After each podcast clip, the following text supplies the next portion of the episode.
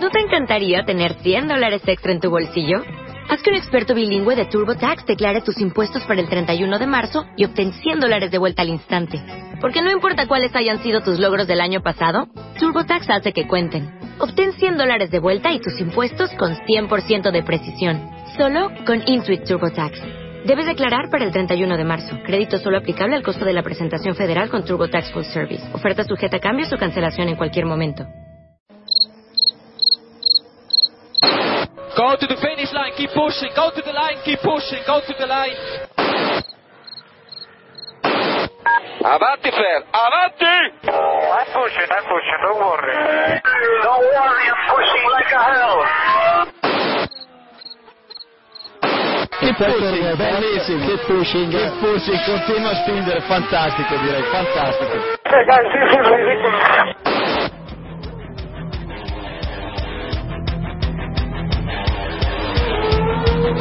Comienza Keep Pushing, tu podcast de Fórmula 1.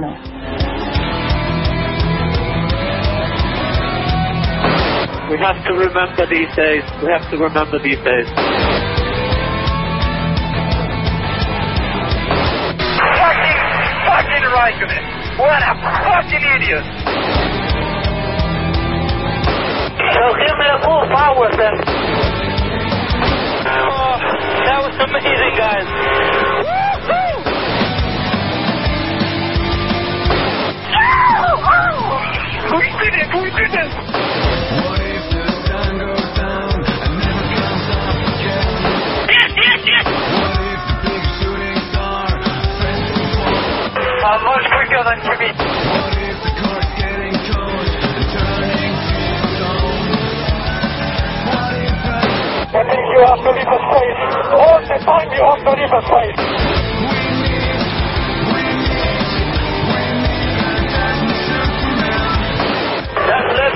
leave me alone, I know what to do.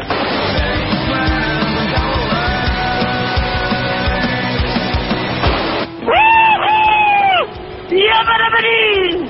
Ring ding ding ding ding ding. Great lap, Felipe, great lap. Great job, guys! Great job! That's it! Great job! Fantastic! We are racing button, we are racing button, we need two tenths per lap. Hola a todos y bienvenidos al capítulo 129 de Keep Pushing Podcast, este capítulo de análisis del Gran Premio de Austria 2014, celebrado este pasado fin de semana en el renovado circuito Red Bull Ring. Una carrera que nos dio mm, bastante espectáculo, quizás no fuera de las más espectaculares de lo que llevamos de temporada, pero sí que nos mantuvo eh, entretenidos y bueno, al fin y al cabo en un circuito eh, nuevo viejo, podríamos decir que siempre siempre apetece ver carreras. Hoy vamos a, comentar todo lo ocurrido en la carrera con los colaboradores los colaboradores habituales, perdón. Aunque hoy nos falta Diego, que se ha debido confundir. Hoy no hay gran premio histórico, pero se le ha debido mm, cruzar un cable y no, mm, no, no se ha enterado bien del programa que era hoy. Bueno, no está él, pero está Iván Guillán. Buenas noches, Iván. Buenas noches, Jacobito. Eh, También está por aquí Héctor Gómez. Buenas noches, Héctor. Yo sí no puedo, ¿eh? Si empezamos así ya no, no puedo seguir. Buenas noches, Jacobo. Y también está con nosotros David Sánchez de Castro. Buenas noches, David. ¿Qué tal? Buenas noches a todos y todas. Jacobito. Jacobito. Y hoy para... Os va a costar caro. Y hoy para, para comentarnos eh, la experiencia que vivida en, en, un gran premio, en el de Austria, este, este fin de semana, vamos a tener un ratito con nosotros también a Dani González, más conocido en Twitter y en diversas redes sociales como arroba red5 isalife. Buenas noches, Dani. Hola, Jacobito, ¿qué tal? no voy a poder hacer el programa así, ya os lo, os lo aviso, pero bueno. Pues nada, Eh, abandona. Dimite. Bueno, y un, y un, un servidor, quien os habla es Jacobito Vidal, como dicen mis compañeros. bueno, sin entretenernos más, vamos a, a empezar analizando el Gran Premio y, y vamos a, a empezar por eh, una idea general de la carrera. ¿Qué os ha parecido este, este Gran Premio? ¿Os habéis divertido? ¿Lo habéis visto una carrera eh, aburrida? A ver, Héctor, ¿cómo, cómo lo has visto tú? Divertida, una carrera divertida con mucho cambio de líder, pero también al final quedó un poco soso, ¿no? El- sobre todo las últimas 20 vueltas así, yo al menos me aburrí ya un poco. David. No, a mí me parece un buen gran premio, un gran premio bastante entretenido. Sí es verdad que quizá al final se perdió un poquito de, de eso que tuvimos al principio, un poquito de pelea y tal, pero, pero bueno, a mí en términos generales me parece una carrera bastante entretenida, pese a que ganaron los de siempre. Bueno, por lo menos en las primeras vueltas, sí es cierto que al final quizás se estabilizó todo un poco, pero en las primeras vueltas o el primer, Sí, sí. la primera mitad de carrera estuvo, estuvo bastante entretenido, ¿no, Iván? Sí, yo creo que la carrera en completa eh, estuvo bien. Estuvieron más pegados de, de lo que acostumbramos y al final sí, es cierto que llegó con un doblete de Mercedes, pero bueno, no, no creo que nos podamos quejar mucho. Y tú, Dani, sin entrar en la experiencia, que vamos ahora, ahora con eso, lo que es la carrera, la carrera en sí, ¿cómo, qué, qué te pareció? ¿Pudiste seguirla bien desde allí en directo o, o qué? Sí, sí, teníamos una pantalla delante y no había problema. Yo pienso lo mismo que los demás, una carrera bastante divertida, lo único que al final ya pues, bueno, no hubo más emoción, ¿no? Entonces, divertida al principio y no tanto al final. Bueno, pues nuestros oyentes parece que pensáis más o menos igual, porque en la encuesta de esta semana sobre el Gran Premio, eh, de la cual os volvemos a dar las gracias por, por participar y, y contestar en ella, la mayoría, el 59%, habéis votado que ha sido una carrera normal, pero luego la segunda opción, 37%, es divertida. O sea que, bueno, una carrera eh, normal tirandi- tirando a, a divertida y que no parece que, que haya aburrido a nadie, salvo a una persona, que es... Di su nombre. Dilo, dilo. Pues Sienta ver, vergüenza. te- Tengo que buscarlo porque no... A ver, ¿dónde está? Aquí. Un tal Oscar. Solo nos ha dejado solo nos ha dejado ese nombre. Oscar, ni siquiera usuario de Twitter. O sea que se ha querido esconder. Está claro porque... Así que bueno, eh, la mayoría pensáis que, eso, que ha sido tirando a divertida. También solo ha habido una persona que la ha votado como apasionante, que ha sido arroba Fran Ronquil en Twitter. También si, si le queréis decir algo al respecto, pues podéis. Y bueno, ahora antes de entrar en, materia de- del Gran Premio, vamos a, charlar un rato con, Dani, que como decíamos ha estado eh, ese fin de semana en el Red Bull Ring, allí en el Gran Premio, viviéndolo en, en directo. Eh, no era tu primer Gran Premio, ni mucho menos, ¿verdad, Dani? No, no, no lo era, no. Aunque como no esta espectador- temporada, ni siquiera, ¿no? No, no, ni esta temporada, ni como espectador, ni, ni nada, no. ya, ya estás eh, ducho en esos temas de, de ir a, a grandes premios. Y bueno, cuéntanos, ¿qué tal la experiencia general del fin de semana entonces? Eh, ¿Mereció la pena? Sí, sí, sí, en general muy bien, el circuito es muy bonito. Eh, lo único que hay, ha habido aspectos positivos y negativos de la organización. Eh, como, como positivo estuvo muy bien, no sé si lo pudiste ver por televisión, que tanto sábado como domingo aparecieron todos los pilotos, bueno, excepto Jochen Rindt, que está muerto, claro, eh, los pilotos austríacos que han participado en Fórmula 1 con sus coches y dieron unas vueltas de exhibición y demás, y eso estuvo muy bien. También como positivo el ambiente, el ambiente que se creó, la gente tenía muchas ganas de Fórmula 1, eh, la organización había dado, regalaba unas banderas, eh, si lo podéis ver por la tele, ¿no? Que estaba la bandera austríaca en todas las gradas. Entonces, bueno, eso era muy, muy interesante. Como parte negativa, yo destacaría que, por ejemplo, el domingo los parkings funcionaron muy mal. Nosotros estuvimos esperando una hora en medio de la autopista haciendo cola. Y aparte, aparte de eso, el viernes, normalmente en los circuitos europeos que conozco yo, eh, te puedes mover libremente por el circuito. Probablemente no puedes entrar a la grada principal, pero mayormente puedes entrar de todos los lugares. Y aquí, pues, eh, aquí no. Aquí tienes todo asiento asignado desde el primer día y, por ejemplo, para nosotros queríamos ir a hacernos una foto con el toro y no pudimos porque el control de acceso estaba mucho antes de la tribuna, que está pasado el, el toro, y no se puede acceder. Entonces esto no nos gustó, con, con una cosa que vimos mal y, y aparte de esto, pues eh, lo del parking y la comida que solo había salchichas con pan. Si no te gusta la salchicha, no te gusta el pan, estás jodido. Entonces esperemos que el año que viene esté mejor. Pero aparte, en, en conclusión general, muy bien. La verdad es que la gente es muy amable, todo muy bien organizado, exceptuando algunas cosas. Y, y bueno, sufrimos un poco de lluvia el viernes y demasiado solo el domingo. Pero bien, bien, bastante, bastante bien. A mí me gustó. Héctor, ¿querías comentar? Sí, perdón, que tenía el, tenía esto silenciado como es habitual. Que yo estaba hablando yo solo y digo, no me, no me escuchan. Que para quien no lo sepa, digo que, que Dani es comisario también de, de Momelo y, y bueno, también fan, muy fan de Williams, que eso también nos comentará después. Y, y bueno, yo quería saber también un poco cómo vio el circuito comparándolo con los que ha visto por, por Europa también los últimos años, que creo que este año ya ha visitado también alguno más, aparte de Momelo, en el que estuvo como, como comisario. Bueno, esto fue el año pasado. El año pasado fuimos a Nürburgring. Este año hemos ido al Red Bull Ring. El circuito muy bien, la organización muy bien. Eh, nos dejaron eh, saltar a la pista una vez acabada la carrera. Eh, bueno, realmente puestos de control yo de, de, Marshalls, yo solo vi dos y no tuvieron prácticamente acción. Pero, pero bueno, me parece que lo hicieron bien. Tampoco creo que hubiera muchos accidentes y demás. Em, ¿Qué más me has preguntado, Héctor? No, no, ¿cómo viste el circuito comparándolo con otros circuitos en los que has estado? Y no sé también si vas a estar en alguno más de temporada como comisario, ¿no? Que creo que me comentaste yo también algo. Sí, no. Esto está cada año que viene. Eh, bueno, el circuito muy bien. Eh, todo el tema organizativo comparado con Nürburgring muy bien. Además, eh, ¿Y, y las instalaciones, Dani?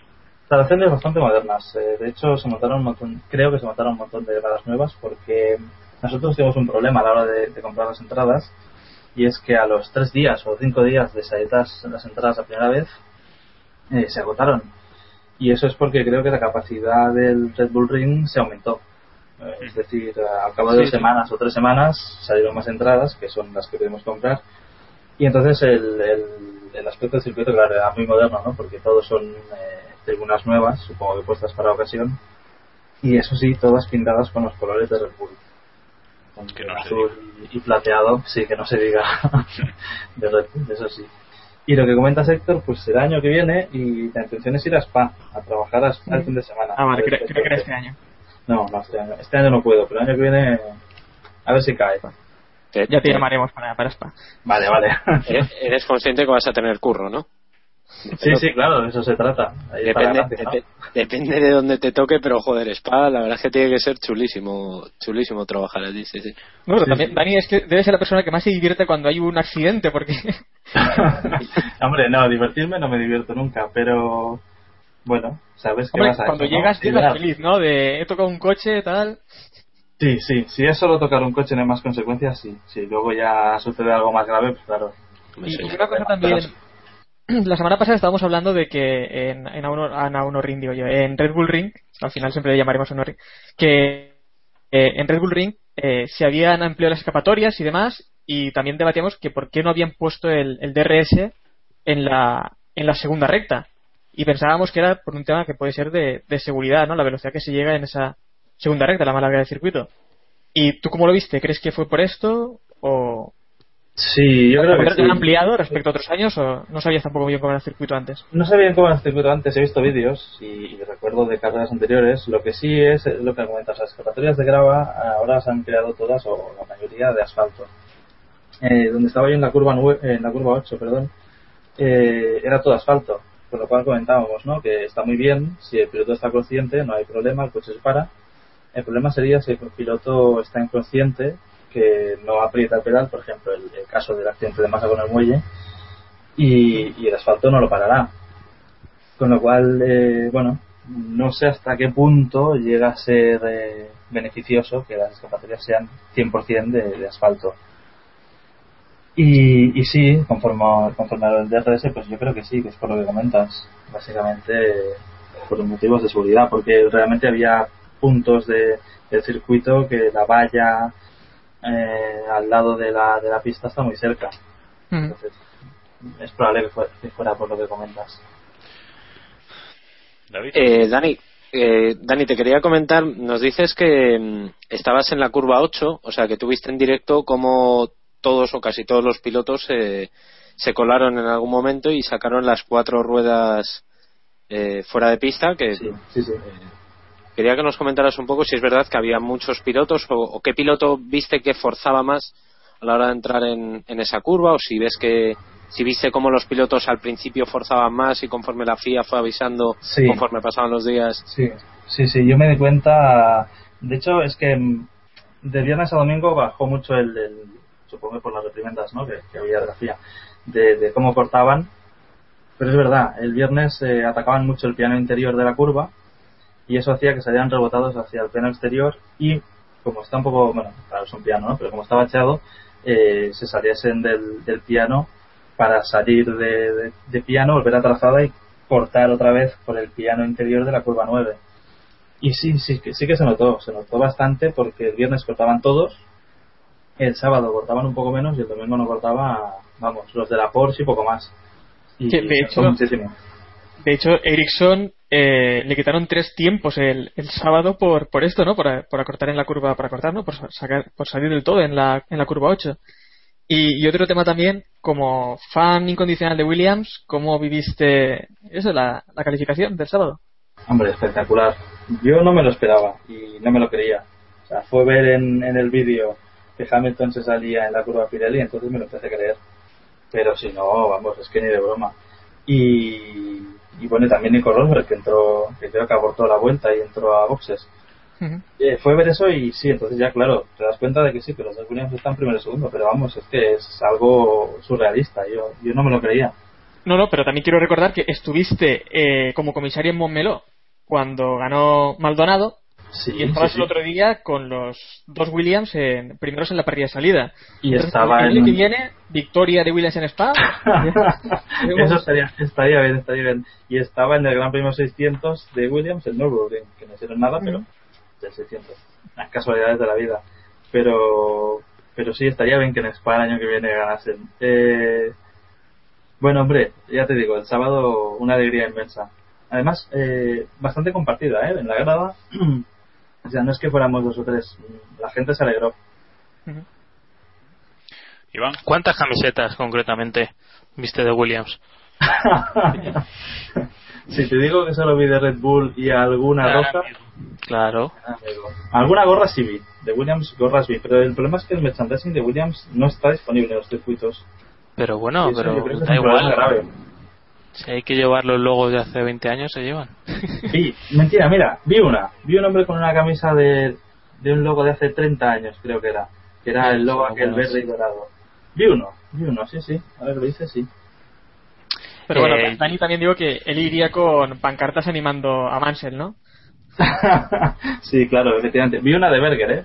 O sea, que no hubiese sido, no, no hubiese dado tanto la nota. Yo te eh, quería quería preguntarte dos cositas eh, rápidas antes de, de terminar.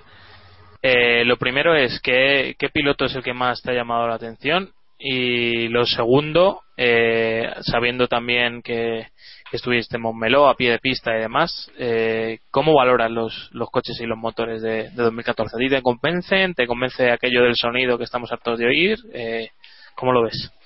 Vale, empiezo por el final. Eh, a mí siempre me ha gustado los V12. El mejor motor que, he escuchado yo de Fórmula 1 en directo es el Ferrari del 95, el V12. Y a partir de ahí, mm, los motores actuales no me gustan nada como suenan. No me gusta, se suenan. Si tú estás a pie de pista, notas el sonido eléctrico y el- la reacción del turbo, mm, cuando estás trabajando, es bastante molesta porque no estás tan acostumbrado y además te asustas porque mucha parte del trabajo de comisario es estar atento con los cinco sentidos, ¿no? Y de repente un sonido mm, diferente a lo que estás acostumbrado significa que el coche se ha ido fuera o la moto se ha caído. En este caso, el turbo, al ser la novedad que no habíamos escuchado hasta ahora, pues eh, claro, te asusta, te asusta al principio y, y no sabes qué está pasando.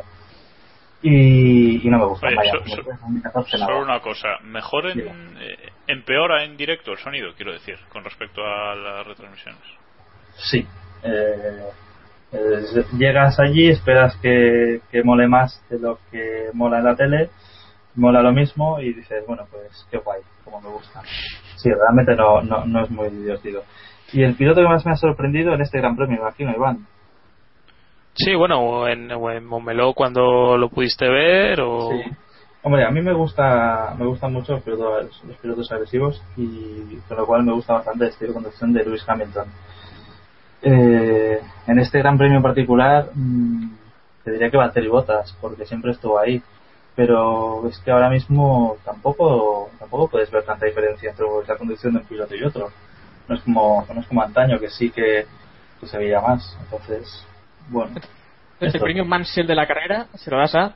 eh, a Bottas ¿A Bottas? no se, se lo he puesto a Bottas sí por, por aguantar entre los Mercedes y después detrás de ellos. Por seguirles un poquito el ritmo.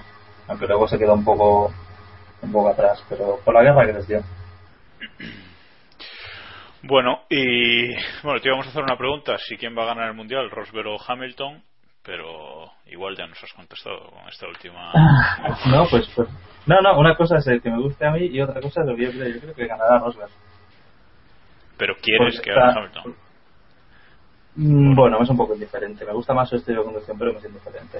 Eh, lo que pasa es que yo creo que a Mercedes le interesa que gane Rosberg por ser un piloto alemán y, y además es bastante inteligente, con lo cual yo creo que, Pero- que lo ganará Nico. Gane. ¿Quién quiere que gane Rosberg? ¿Hay alguien por ahí que quiere que gane Rosberg? Los alemanes y Mercedes. Iván, creo, no sé. Yo, yo quiero. Achtun, Achtun. Bueno, y ya, ya la última, la última pregunta antes de, de dejarte ir, eh, que es eh, algo muy genérico quizás, pero bueno, si nos puedes dar así unas pinceladas rápidas, y es que, ¿qué consejo le darías a, a alguien que quisiera eh, ir a una carrera fuera de, de España? Bueno, o de su país, desde donde nos Vale. estés Y no decimos Barcelona. Que no. chiste. Sí, vaya chiste. Eh, a ver, pues primero de todo, planificar con anticipación, con, con tiempo, ver dónde vas a ir y estudiarlo un poco. ¿Cuándo, cuándo empezaste tú a planificar esta carrera? Nosotros hará cuatro meses creo que lo estuvimos planificando. Eh, ver dónde se sitúa el circuito, buscar hoteles eh, con, tiempo, porque, claro, lógicamente se agotan rápido.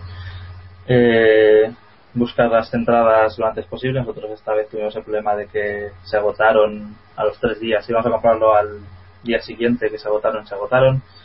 Pero lo antes posible, aparte de que por el precio suelen ser más económicas eh, cuanto antes salen, eh, más que nada para tenerlas, ¿no? Porque te tiene que llegar por correo a tu casa, con lo cual es importante que, que lo compres con, tiempo.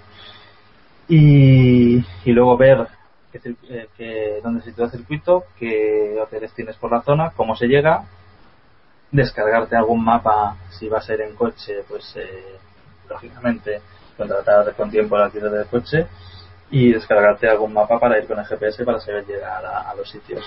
Y básicamente es eso, a ver, también llévate las condiciones climatológicas, conoce un poco el país, si te vas eh, a Spa sabes que es muy probable que llueva, con lo cual llévate ropa, bueno, con, que sea que sea, ¿no? Que, que vaya con con lo que vas a ver en el tiempo de ahí, en del país al que vas, que vaya con sintonía con el país y ya está, básicamente, a partir de ahí a disfrutar.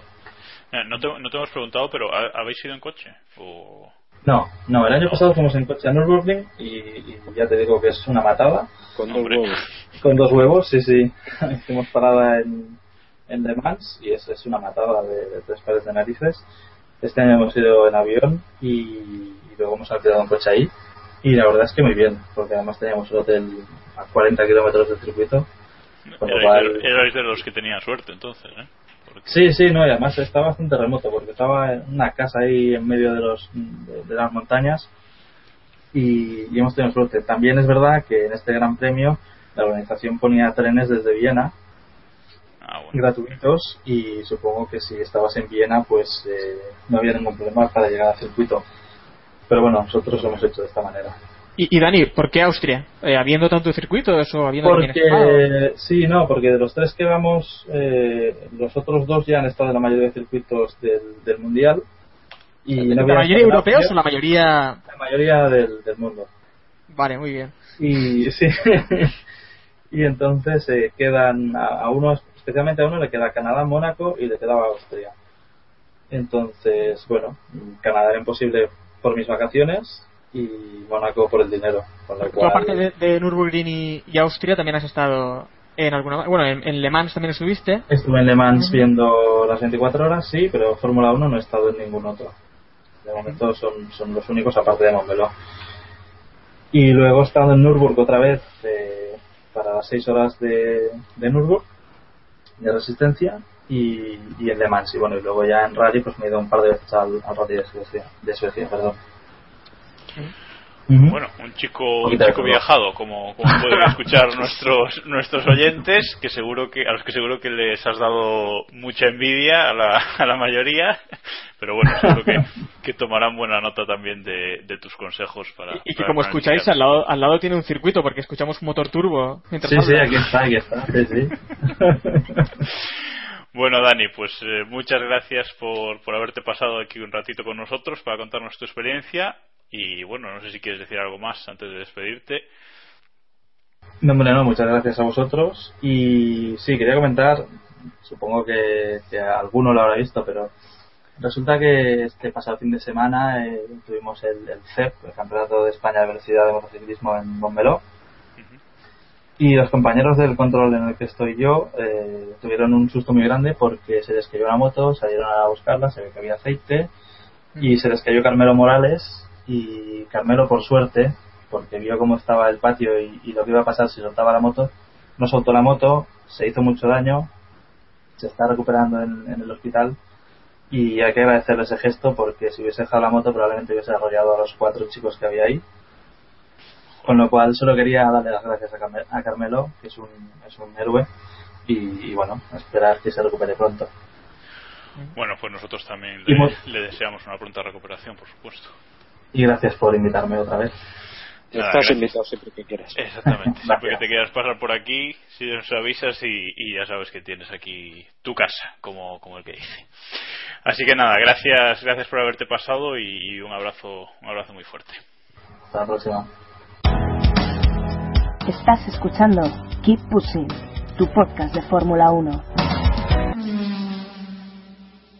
Y tras haber hablado un, un ratito muy agradable con Dani, eh, vamos ahora sí a analizar lo que ha dado de sí este, este gran premio. Y por supuesto tenemos que comenzar por esa, por esa primera línea en, en parrilla de, de Williams el sábado, pole de Felipe Massa, eh, totalmente inesperada y seguido por Valtteri Bottas con el primer Mercedes eh, en tercera posición, eh, Nico Rosberg. Luego en carrera, pues eh, Williams quizás eh, se vio que tenía la victoria imposible y optaron por ser un poquito más conservadores frente a los Mercedes, pero aún así, bueno, quedaron por detrás de los dos Mercedes. Tercero, Valtteri Bottas, su primer podio en la Fórmula 1 y cuarto, Felipe Massa. Tengo que empezar por ti, Iván. ¿Cómo has disfrutado este fin de semana? ¿Cuánto has disfrutado este fin de semana? bastante también el domingo, a pesar de que, ah, según mucha gente, mi equipo tiró la carrera y demás. Eh, pero bueno, no hablaremos de eso. Eh, en Canadá ya estuvieron bastante bien y, en, y en- ahora en, en Austria confirmaron la, las sospechas. Eh, sobre todo también hay que, hay que reconocer que en parte, gran parte por, por lo que les pasó a los Mercedes, por el fallo de, de Hamilton en, en, la, en la última fase de la clasificación, pero bueno, hay que estar ahí para recogerlo y un doblete que hacía prácticamente una década que, no veíamos. Era, era bastante consciente de que, de que el domingo no iba, no iba a estar tan fácil la cosa. ¿Crees que, que esto se debe a una mejora de, del, coche real o, es cu- cuestión de circuitos? Yo creo que es cuestión de circuitos y también de, de un pasito adelante que deben haber dado con, con el motor y, y con el software de, de Mercedes y, y demás. Eh, no sé hasta qué punto eso está premeditado o, o Mercedes tiene intención de impulsar a, a Williams como se está comentando o simplemente que, que los pasos en la evolución han ido han ido un buen camino y, y han, y han llegado a ese punto pero vamos tampoco se puede decir que, que el Williams no fuera un mal coche o no fuera un coche que pudiera optar al podio en, en carreras anteriores porque les hemos visto cerca de, de esas posiciones Sí, Sí, al principio de temporada les vimos muy fuertes, como uno de los equipos más fuertes, se desinflaron un pelín y ahora pues han vuelto, más que nada por eso que dices, que se comenta que, que Mercedes le ha dado por fin un motor o un software pata negra a Williams. No sé qué piensas tú, David. Sí, no, es, eso habría que, que confirmarlo porque porque bueno, es más rumor que, que, noticia. Evidentemente Mercedes nunca, y esto creo que nuestros oyentes y todos lo tenemos muy claro, eh, Mercedes nunca le va a dar un motor exactamente igual que el que llevan en su propio equipo. Eso es lógico. Yo no lo haría, no lo hace Mercedes, no lo hace Ferrari y no lo hace Renault, en este caso con, con el resto de equipos, aunque Renault tampoco tiene motores buenos para dar a nadie, ni siquiera a su propio equipo. Pero bueno, eh, en el caso de Mercedes es, ¿no? Esto, estamos de acuerdo e incluso Christian Horner me da la razón, como luego comentaremos. Eh, en cuanto a Williams, creo que se ha confirmado que es un equipo que hay que tener muy en cuenta de cara a las eh, 11 carreras que quedan hasta final de temporada, ¿no? Otra cosa es que sus pilotos puedan rendir a la altura de lo que se espera o a la altura del coche que tienen.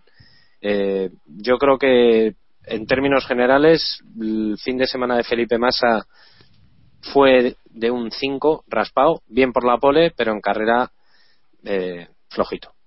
Sinceramente flojito. Más por culpa del equipo que por culpa de él, porque el Sí. equipo yo creo que no estuvo nada acertado con la, con la estrategia.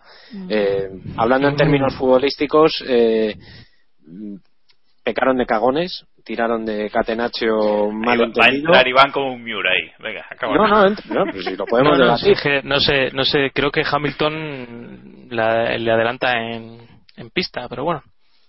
Bueno, pero que me refiero, vale, Hamilton sí le adelanta en pista, pero el resto de la estrategia, ¿qué? O sea, quiero decir, mm, Felipe Massa no puede acabar cuarto fuera del podio saliendo con la pole. Y eso no Ah, fue ¿no? solamente en pista. ¿Fue solamente en pista, Iván? ¿El qué? ¿Me puedes decir que la segunda parada de Williams fue buena? Eh, eh, La segunda parada de Massa- Técnicamente sí, la parada. Y tardó dos segundos más que el Mercedes. No puede ser bueno. Pero, pero tú ves cada fin de semana las paradas que hace Williams. No, bueno, otra cosa es que sea buena comparada con otros fines de semana. especialmente. Vale, pero, o sea, otra cosa es que haya sido buena comparada con otros fines de semana, pero en una carrera en la que te puedes jugar incluso un doblete, yo creo que, que no estuvieron muy Ah. acertados. Dicho lo cual, dicho lo cual, Williams puede darse un canto en los dientes por haber conseguido un tercero y un cuarto puesto, porque hasta el momento no lo habían logrado y opciones habían tenido. Creo que es muy buena noticia que Williams esté allá arriba, eso es indiscutible, y que por lo menos sean los únicos que puedan plantarle cara a, a Mercedes. Por otro lado, eh, y ya acabo, me estoy alargando, el sábado hay que tener en cuenta que la pole del doblete de Williams estuvo muy marcado por el fallo de Hamilton. Hamilton falló en sus dos intentos de vuelta buena, en la primera se salió en la curva 8 que hablábamos antes y por tanto le quitaron el tiempo y al final hizo un trompo. Fallo de Ojo, Hamilton. ojo que ese tiempo que de Hamilton tampoco le valía para hacer la pole, ¿eh? ni para superar a los Williams. Eso hay que En, la primera, en el primer intento no, porque en el primer intento, al darse cuenta que, que se había salido y que le iban a quitar la vuelta, aflojó. Pero en el segundo no lo tengo yo tan claro. En el caso de Rosberg, además, tuvo que aflojar porque ya había sali- venía justo detrás de Hamilton y le habían soltado bandera amarilla. Por tanto, Rosberg tampoco tuvo opciones de mejorar esa vuelta. O sea que hay que ponerlo todo en su justa medida. Ha sido un fin de semana muy bueno para Williams, pero en contexto quizá le podía haber salido un pelín más redondo. Y insisto que ha sido un gran fin de semana de Williams. Iván, El, el podcast, el Héctor, podcast de David. Héctor, tienes que esperar. Joder. Joder. A ver, la, la réplica, que no sé, tengo un minuto, ¿no? Para hacer la réplica de Sí, 59 tienes un segundos. minuto que te empieza a contar ya. Eh, a ver, yo pienso que la estrategia podría haber sido más, más arriesgada, es evidente. Me da la sensación de que quizá en esa primera, en esa primera ronda de paradas eh, sí que no quieren entrar al, al trapo con Mercedes para, para no arriesgarse a una degradación excesiva de los neumáticos. Que en fin, ellos tendrían sus datos y, demás, eso es respetable. Pero una vez ya están las posiciones asentadas y está- están los dos coches mezclados muy cerca eh, unos de otros, eh, yo me tiré 20 vueltas diciendo que lo que tenían que hacer era separar las dos estrategias, o sea, mandar un coche pronto a, a pits para ver qué reaccionaba, cómo reaccionaba Mercedes y el otro mandarlo tarde. Williams se limitó a hacer una estrategia la que tenían planificada, o sea, la que tenían el, sábado por la noche hicieron una, una estrategia ideal y la siguieron paso por paso. Evidentemente, 27 puntos son muchísimos puntos. Lo hemos hablado en, en las últimas semanas, cada vez que hablamos de Williams decimos lo mismo. Y dos o tres carreras más así y aseguran un tercer puesto en constructores. Bueno, aseguran, no se colocan terceros, que es algo que, que llevamos muchísimos años sin ver por parte de- del equipo. ¿Podía haberlo hecho mejor? Sí. ¿Podían haberse arriesgado más y que a lo mejor Alonso te hubiera quitado una posición? O, pues no lo sabemos. Eh, quizás si hubieran arriesgado y, y ahora fácil de decir, pero si hubieran perdido posiciones al final, pues hubieran quedado como unos tontos y nos hubiéramos estado riendo de ellos. Al final aseguraron un resultado, eh, no, no enfadaron a, a la casa madre eh, y, y demás. Botas en el podio y, y todos contentos. eh. Si siguen así, van a tener más opciones de, de luchar por victorias o pelear por arriba, que es lo importante. Sí, sí, sí, quizás, sí, sí. quizás aquí el, el- el debate interesante está en el rendimiento de ambos pilotos de, de Williams, ¿no? Porque Bottas acabó tercero a 8 segundos de la cabeza y Felipe Massa acabó cuarto a 17,3 segundos de la cabeza y con Fernando Alonso un segundito por, por detrás. Héctor, que no te han dejado hablar estos dos. No, esto es el podcast de los monólogos, vamos. Te toca. Como ya hemos comentado, como ya hemos comentado también en otras ocasiones, eh, las estrategias también hay que hacerlas funcionar. Y, y yo creo que otro piloto, bueno, seguro, eso es ya seguro, eh, otro piloto eh, que no fuera más habría sacado mucho más ¿no? de esa estrategia. Incluso habría defendido un poco la posición a, Hamilton en esa parada en boxes, que es que, bueno, era difícil, pero es que Massa no hizo prácticamente nada, no hizo ninguna oposición. Y, y también hablando ahora tras la carrera, pues sí, es fácil criticar a Williams de ser conservadores, pero bueno, es que en ese momento yo creo que todos estábamos pensando que, que debían al menos conseguir eh, un podio, ¿no? Y, bueno, es muy fácil ahora hablar, hablar así. Y también eh, sobre el tema que estamos comentando de, de Mercedes y los motores pata negra. También hay que recordar que en Canadá fue la primera carrera donde vieron las orejas al lobo con, con Red Bull y lo que más se comenta ahora mismo en Mercedes es que vienen acercándose, que nuestra ventaja ya no es la que era al principio de temporada y bueno, creo que también quieren poner este a Williams ahí como equipo barrera, ¿no? Para frenar eh, que llega pues, Red Bull, ¿no? Tampoco llegan muchos más equipos.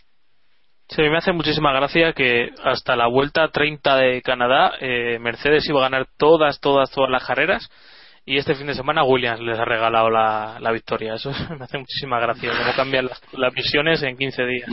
No, no, no, creo que lo que lo dijimos en el, en el, en el capítulo post Canadá, ¿no? Que si Mercedes no falla, va a ganar todas las carreras del año. En Canadá fallaron y, y incluso casi ganan también, o sea que bueno. Sí, pero también hay que decir por qué, por qué fallaron, ¿no? Eh, quiero decir, como decía también antes Iván, eh, muchas veces el rendimiento es cuestión de circuitos.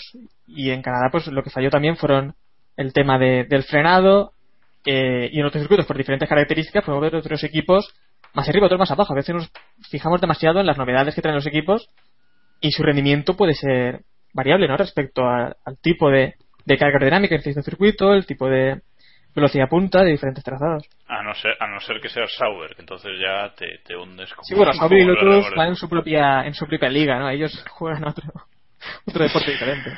Bueno, pues he- hemos hablado de Williams, que por supuesto es uno de los dos mejores equipos que habéis elegido nuestros oyentes en la encuesta de este Gran Premio. Eh, aunque lo habéis considerado el segundo mejor equipo con un 37% de los votos, el mejor equipo ha vuelto a ser Mercedes. Creo que solo en Canadá no ha sido Mercedes el, mejor equipo, si no recuerdo mal.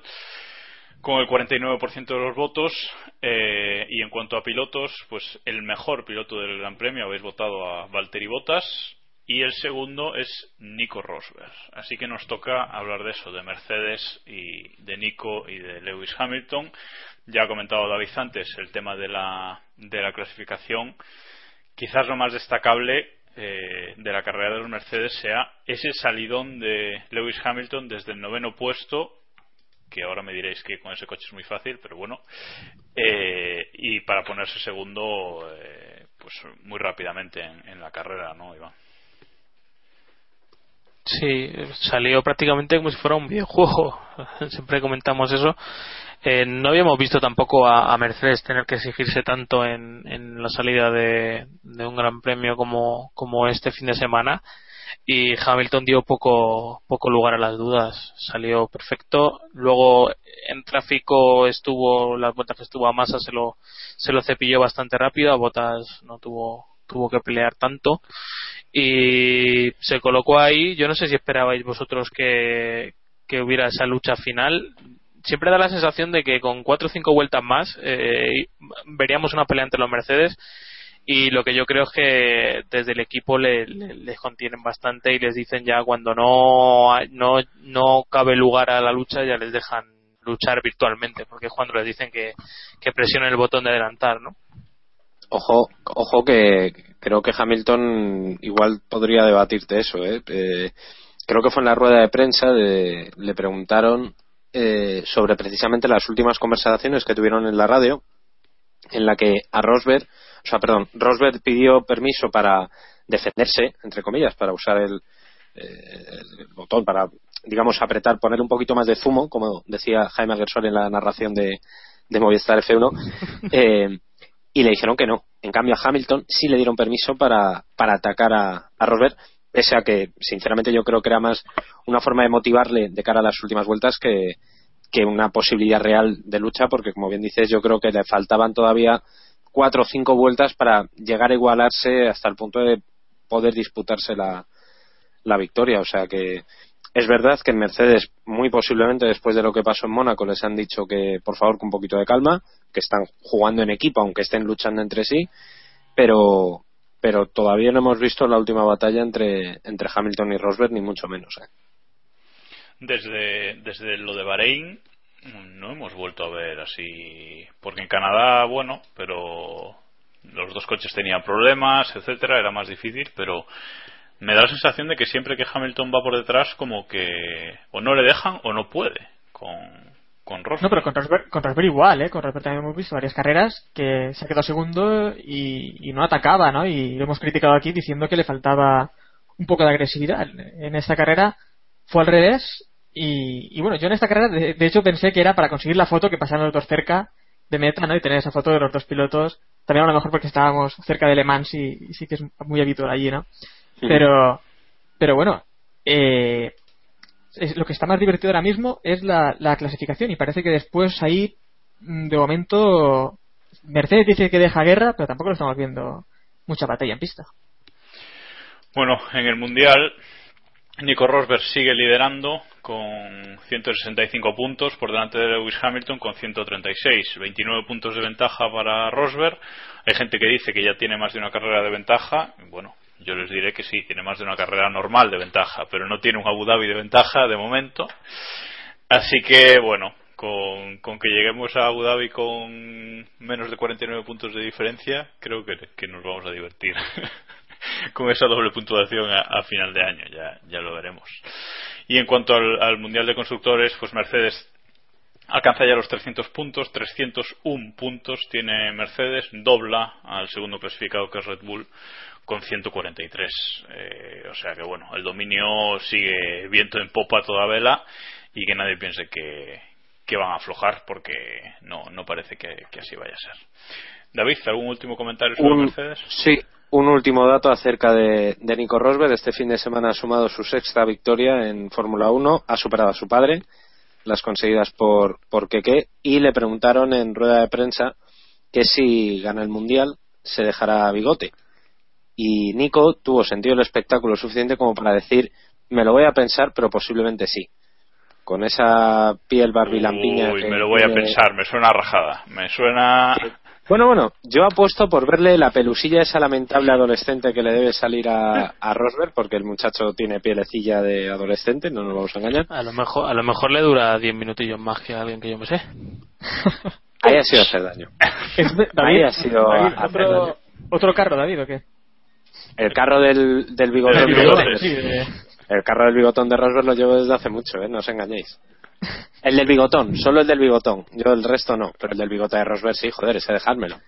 Oye, ¿qué le ha, pas- qué le ha pasado a Diego? ¿Habrá podido ver la carrera este fin de semana o no? Igual no, ¿eh? Se ha borrado igual por eso. No. Ahí queda la, la pullita y pasamos de tema. Eh, pues nos falta por comentar el tercer mejor piloto que, que, habéis elegido nuestros oyentes en este Gran Premio. Y ha habido lucha ahí en ese tercer puesto pero se lo ha llevado Fernando Alonso con un 18% de, de los votos. Un pelín por delante de, de Lewis Hamilton. Eh, Fernando Alonso ya ya por no hablar eh, ni, ni de Ferrari en general no porque eh, Kimi a, acabó la carrera en décima posición el sábado Fernando Alonso consiguió clasificarse cuarto, su mejor posición de la temporada, eh, mientras que Kimi era octavo. Y el domingo en carrera, pues eh, Fernando Alonso acabó quinto, como, como parecía lógico por detrás de los dos Mercedes y de los dos Williams. Él siempre está ahí, puede ser un equipo que esté por delante otro, pero él siempre está ahí en esa posición cuarto, quinto, sexto, ahí en, la mitad. Eh, de momento esta temporada es a lo que nos, a lo que nos está acostumbrando. Y bueno, una carrera muy constante de, de, Alonso. Él dijo luego que habían sido 71 vueltas de clasificación, o sea, de esas carreras que, que tienes que ir a tope, a tope, a tope, a tope, y marcando tiempos pues muy constantes. Eh, no sé, no sé cómo viste la carrera de, de Fernando. Había por ahí un, un, una gráfica de sus tiempos del, creo que del primer stint, tras, del segundo stint, tras el primer cambio de, de neumáticos, en los que sus tiempos eran eh, súper regulares, ¿no? O sea, cada vuelta 1.13.5, 1.13.6, más o menos por ahí, eh, muy constante, muy, como dijo él, a ritmo de, de clasificación. ¿Cómo, ¿Cómo visteis a Fernando, Héctor? Pues como comentaba lo de, la, lo de la clasificación, también imagino que fue porque durante casi toda la carrera tuvo aire limpio, ¿no? No tuvo ningún rival delante que le estorbara y por eso también pudo hacer un poco su ritmo y, su carrera, ¿no? Y, también era de destacar eh, lo que también se comentó después de la carrera, que viendo la clasificación veías que los siete primeros tenían motor Mercedes y, el único que había ahí con un motor diferente era, era Alonso, ¿no? Que además estuvo apretándole a más al final de la carrera. Así que sorprendente, ¿no? Este fin de semana y, y bueno, Ferrari parece que las novedades pues han funcionado un poco. Pero sorprende de verdad, David. Hombre, eh, sorprende, sorprende hasta cierto punto, ¿no? Yo de Fernando Alonso me empieza ya a dejar de sorprender eh, verle hacer actuaciones muy por encima de las posibilidades, entre comillas, reales del coche, ¿no? Evidentemente el coche está para estar donde estaba. No nos vamos a engañar. Eh, Alonso no da esos 100 caballos de potencia que posiblemente le falten a, al F14T, pero, pero es un piloto fuera de serie. Es que esto está muy claro y la carrera que hizo el otro día, pues él mismo lo dijo, posiblemente su mejor carrera de la temporada y estoy muy de acuerdo con él. Otra cosa es que las novedades, como decía Héctor, hayan funcionado en la medida en la que ellos esperaban que funcionaran. Este fin de semana hemos tenido menos temperatura que en, que en Canadá, no, no, ha sufrido tanto y por tanto esas piezas nuevas que no pudieron montar en Canadá eh, para la carrera sí han podido colocarlas. Creo que no todas, pero bastantes de ellas sí, o algunas de ellas sí. Por tanto, es verdad que estamos en ese punto en el que Ferrari o tiene ya mm, las últimas mejoras, porque incluso desde Ferrari han dicho que no van a trabajar más en el, en el coche de este año o que no van a mm, dar una gran, un gran salto evolutivo en este coche. Eh, pero es verdad que por lo menos esas piezas parece que medio funcionan. Vamos a ver cuánto, cuánto dura y qué pasa en, en Silverstone o en circuitos donde se espera calor como Hungría o, Spa dentro de, de un mes, ¿no? Tras la carrera, eh, Fernando hizo unas declaraciones porque, bueno, siempre se, le está lavando, ¿no? Que hace carrerones, que, qué bueno es, etcétera, etcétera. Pero él hizo unas declaraciones en las que dijo que, prefería, no son exactamente así, pero no me acuerdo ahora mismo de las palabras exactas, pero fue algo así como que él prefiere prefiere títulos a, Lagos, ¿no? sí, que prefería prefería ser menos admirado que, y, tener más títulos que, ser tan admirado. Pero no dijo camión, ¿no? No dijo, camión, no dijo camión, pero, pero, sigue mostrando su, su gran descontento, ¿no? O sea, cada vez eh, está claro que lo oculta menos y veremos qué pasa de aquí al año que viene. Eso no vamos a entrar hoy en el tema, pero vuelve a haber mucho, mucho rum rum por ahí. Eh, no sé, Iván, si quieres decir algo de Fernando, si no, seguimos poco que decir. Darle el 10 en esta carrera, o el, no vamos a decir la tontería del 120% y tal, pero vamos, este, este fin de semana ha sido, ha sido 140, Iván, al parecer. en cada carrera de media es un 9,5, pues en esta carrera ha sido un 9,8, por aquello de que la perfección no, no existe. y poco que decir. La verdad es que está en una encrucijada complicada en cuanto a su futuro, que es el único problema que tiene, porque él como piloto yo creo que tiene cero problemas, pero moverse en el mercado es, es, es complicado y, más cuando al parecer McLaren era el equipo que, parecía que iba a poder ser su destino o en el que tenía fijado un poco la, la mira para el futuro y, y, es un equipo que está bastante peor que Ferrari incluso y, y a saber, pero bueno, confiemos que, que encuentre un, un, asiento competitivo porque yo creo que, que lo merece, vamos, yo creo que cae, cae por su propio peso. Bueno, está cuarto en el Mundial, a cuatro puntitos del tercer puesto de Daniel Ricciardo, y bueno, de momento se mantiene en esas posiciones. Eh, tenemos que hablar también del desastre de Red Bull y Toro Rosso eh, en su Gran Premio de, de, casa. Ha habido tres abandonos en esta carrera y han sido dos Toro Rosso y el, y el Red Bull de Sebastian Vettel que, que en la vuelta 34 pues se retiraba ya después de haberse parado eh, unas cuantas vueltas antes al pulsar el botón de adelantamiento que le llaman en Red Bull suponemos que será algún tipo de, de mapa motor que le dé más un poquito más de, de potencia al, al coche. Eh, solo consiguió acabar uno de, de, sus coches Daniel Ricciardo en octava posición. Y bueno no sé cómo lo veis porque yo no me esperaba este este ridículo de Red Bull, ¿no? Sobre todo después de, los últimos grandes premios que, que, le hicieron bastante bien, ¿no, David? No, sin duda, para mí ha sido el, exceptuando Sauber, eh, el, el, gran derrotado de este, de este fin de semana. Sorprende sobre todo los problemas que tuvo, que tuvo Vettel, como comentabas. Primero se, se quedó sin motor, o sea, prácticamente lo dejó calado eh, y luego después se dio un toque cuando estaba adelantando a, creo recordar, precisamente a Esteban Gutiérrez, ¿no? ¿Puede sí, ser? No, sí, a Gutiérrez. Gutiérrez desdoblando. Bueno, sí, desdoblando a Esteban, a Esteban Gutiérrez. Me sorprendió esa, ese movimiento que hizo que, les, que se rompiera el, el alerón. Podía haber provocado un pinchazo perfectamente, o sea, podía haber sido un incidente más grave.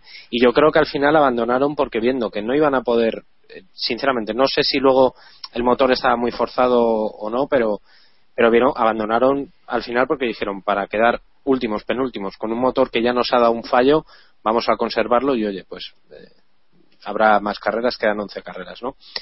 Eh, creo que es, es para pensárselo. Eh, no es solamente eh, problemas de sobrecalentamiento como tenían al principio de temporada, el motor no funciona, Christian Horner está que caga fuego, por no decir echa humo, porque cagar fuego mola más.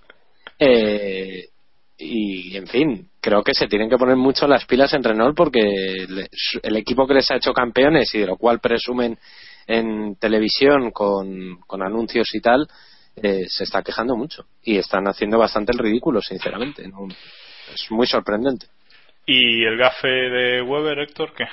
Tenemos que comentar al respecto. El gafe de Weber, el gafe sí, estaba por allí, ¿no? Y en todos los circuitos en los sí, que ha estado parece que... Tres abandonos de Vettel, tres abandonos de Vettel, tres grandes premios a los que ha ido Weber, sí. Uh -huh. No, yo quería comentar también eh, lo que está diciendo David, que no le encuentro ningún sentido. Es que ninguno a que Vettel, tras lo que le, le ocurrió, siguiera en pista, sabiendo que va muy escaso de motores y que no iba a conseguir sí, sí. nada. Sí, sí, no, no, sí, sin duda. O sea, yo o sea, veo lógico que abandonaron, o sea, viendo ya después del toque. Era su casa, tal, no podían a los finales de cambio dejarlo, digo yo, vamos. Bueno, pero claro, es que pero... seguir de esa forma en pista y además eh, escuché gente que en el momento decía, bueno, así prueban cosas, pero bueno, es que en mitad del pelotón no puedes probar tampoco nada. Claro. Para eso pues te quedas en una zona de, de aire limpio y ahí ruedas y ruedas si quieres y, y, pruebas cosas. Pero bueno, que es que forzar el motor en estas condiciones conforme está el campeonato, yo no lo veo. Es tercer, tercer motor, ¿no? El que llevan ya, o cuarto. No sé, bueno, llevan, o sea, tienen piezas ya por el quinto, ¿eh? Sí, pero es que es, no sé. Es que no les da tiempo, es que quedan 11 grandes premios, ¿eh? Y con circuitos de tela, de, de que fuerzan muchísimo el motor. No, no, o sea, van a tener seguro, ¿eh? Eso. Sí, seguro, ya. o eso, o la FIA abre la mano, que podría ser. Lo dudo, lo dudo. Bueno, y ese collar de la estrella de Mercedes que le pusieron al, al Red Bull, precisamente que hay en el circuito, esa estatua que nos comentaba antes Dani, que, ¿Lo veis fuera de lugar, Iván, o, o creéis que es una, una mofa sana? Hombre, han tenido bastantes coñas, ¿no? Este, este fin de semana y el Muchísimo. lunes ayer con la broma esa de... Sí, sí, yo creo que Red Bull fue quien inició todo esto, quitándole la, la curva lauda, bueno, renombrando, ha renombrado todas las curvas, si no me equivoco, del circuito. Y ahí empezó todo, toda la coña. no sé, hasta que, hombre, lo del toro es un, es una broma buena, pero ah, habrá que ver hasta qué punto si lo mismo si se hubieran cargado el toro no hubiera hecho tanta, tanta gracia, porque no tiene pinta de barato. No, no, no, no, no, no. Desde luego, desde luego que no. Bueno, comentarios rápidos. Eh, Sergio Pérez y si queréis comentar algo de Sergio Pérez, lo he puesto porque nuestros oyentes eh, también ha sido una opción bastante votada en el mejor piloto. Pues yo solo quiero decir que, que me duele decir esto, pero me está decepcionando bastante que, que Pérez esté superando a Hulkenberg tan habitualmente. Empezó Hulkenberg muy bien, pero ahora parece que Pérez le ha cogido un poco el, el- la mano y, y le, y le está superando con cierta regularidad. Yo lo que esperaba de Hulkenberg es que, superara a Pérez con frecuencia y que sobre todo que se viera un patrón claro en- al cabo de las carreras porque si Hulkenberg quiere llamar la atención y que le llame un grande no se puede permitir que, que Pérez le supere una de cada dos carreras o, o la mayoría como lo está haciendo en las últimas Le duplican puntos, ¿eh, Iván? Sí sí sí eso lo tengo Sí, sí, clarísimo fue- no, pero... fue lo que tú dijiste la semana pasada cuando alguien no Sí, sé sí. Y bueno, pero el otro día, Pérez, correcto. Pérez el otro día salía el 15 y, y terminó quinto, ¿no? Es Claro. también sanción y es muy sorprendente. Eh, para mí fue una de las estrellas claras de la, de la carrera y también le he puesto entre, entre los mejores. Incluso mejor que, que Hamilton, que he visto que le ponía mucha gente entre los mejores, pero hay que recordar que Hamilton falló en la, en la calificación y el gran premio es todo el fin de semana. Bueno, Pérez, Pérez también falló en la, en la calificación, no se metió en Q3. Eso también hay que. Hombre, pero estuvo por delante de su compañero. No, a una, a una décima estuvo de su compañero, si no recuerdo mal ahora mismo. En, clas- en clasificación quedó se quedó una décima de Hulkenberg, Hulkenberg entró en Q3 y él no. Pues Eso que, que bueno. Es cierto que luego tuvo bueno una es, su sitio también a una décima de Hulkenberg pues oye es lo Claro. normal Sí, sí, sí, por supuesto. Bueno, y Sauber, David, te toca a ti hablar y toca Sauber, pues. Eh, ¿Qué decir de Sauber? ¿No te ha gustado No. mucho este fin de semana, me parece, no? que lo, ¿Por que lo quemen. O sea, está Sauber ahora mismo que lo quemen y lo hagan nuevo. Está irreconocible, en serio, ¿eh? O sea, me parece el, el peor equipo, pero ni tiempos de Minardi de cuando ponían con cinta aislante, ¿eh? O sea, de los últimos años de Minardi yo no recordaba un equipo tan nefasto en, en, en todo, en general. O sea, en estrategias, en pilotos ya, bueno, con todos mis respetos pocos que les tengo a Adrián Sutil y a Esteban Gutiérrez, pues, eh, en fin, es que los resultados lo dicen todo. Dos. Y ya luego el, el de, de boxes, eso ya es la releche. En clasificación, Adrián Sutil, eh, decimoséptimo, Esteban Gutiérrez, decimoctavo, y en carrera, Sutil, decimotercero y, y Gutiérrez, decimonoveno. Eh, una actuación muy mala. En el Mundial siguen con cero puntos, por detrás de, de Marusia. Y lo que, y lo que comenta David de, de lo de boxes, para el que no se haya enterado del tema, es que cuando Gutiérrez entró eh, para cambiar para cambiar neumáticos y tuvieron que pararlo porque le habían puesto mal eh, un neumático, lo tuvieron que parar en el pit y echarlo hacia atrás. Ese mensaje de boxes, que ese mensaje de radio, perdón, que le dieron a, a Gutiérrez por radio para que parara el coche, le llegó también a Sutil y Sutil paró el coche en, pista y estuvo como 10 segundos parado hasta que se dieron cuenta y, y lo mandaron a arrancar de nuevo, ¿no? O sea que un error garrafal, o sea, no, no sé cómo, cómo se, se pudo producir algo así, ¿no? Héctor, tú no sé si te diste cuenta durante la carrera, porque yo la verdad es que... No, no, es que lo, leí, lo leí después que, que dijo que a él le dijeron por radio de- que tenía que detener el coche inmediatamente y bueno, y él hizo caso a su equipo, claro. Eh, Hablo de, de su deal, ¿no? Cuando le informaron. Sí, sí. Y bueno, parece que, que le dijeron después rápidamente que, que volvía a arrancar, pero claro, es un tiempo perdido que inmenso ¿no? en una carrera de Fórmula 1. Pero bueno, son cosas que pasan en un equipo ya hundido, pues ocurren eh, estas cosas. Y es que lo de Sauber es muy grave. Solo se puede comparar un poco con, con Lotus, pero bueno, Lotus al menos en algún gran premio te queda un poco arriba, pero es que Sauber es de risa, Claro. pero por no llorar, porque vamos, yo le tengo un poco de cariño a Sauber, un equipo que lleva aquí ya, ya muchos años. Además hay que tener en cuenta que el fallo ese de la rueda con, con Gutiérrez, aparte de afectar a la carrera de Sutil, les ha costado muy caro al, al equipo. Gutiérrez mm, es sancionado con 10 posiciones, creo que son 10, ¿no? Sí.